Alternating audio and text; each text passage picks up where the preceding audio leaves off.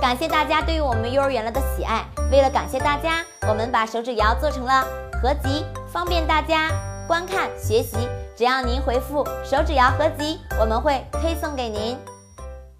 大家好，欢迎收看幼儿园啦！我是小玉老师。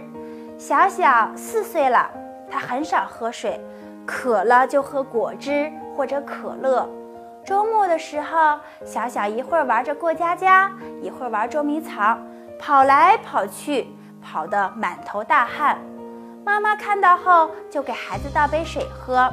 小小看到白开水就皱起眉头：“妈妈，我不爱喝白开水。”奶奶听了后立刻给孩子拿了一杯可乐。妈妈很无奈。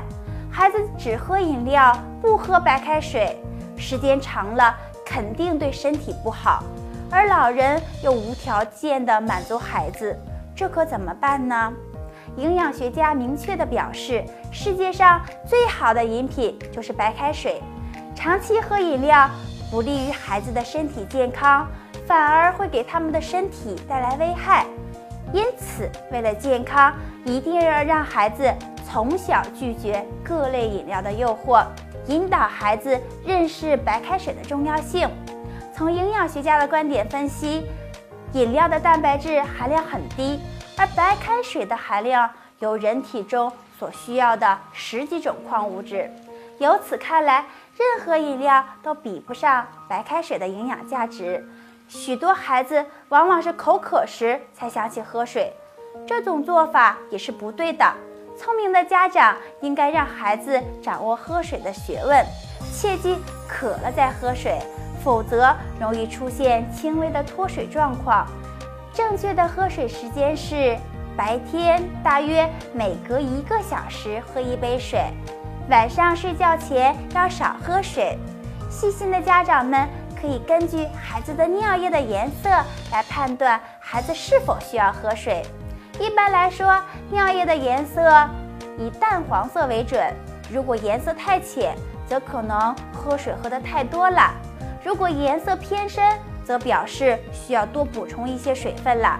那么，如何让宝宝喜欢喝水呢？策略一：偷梁换柱，以水代饮。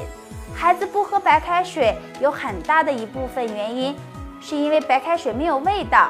而饮料酸酸甜甜，有滋有味。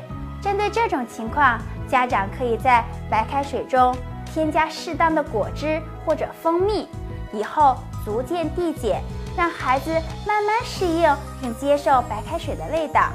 策略二：清空仓库，备足白开水。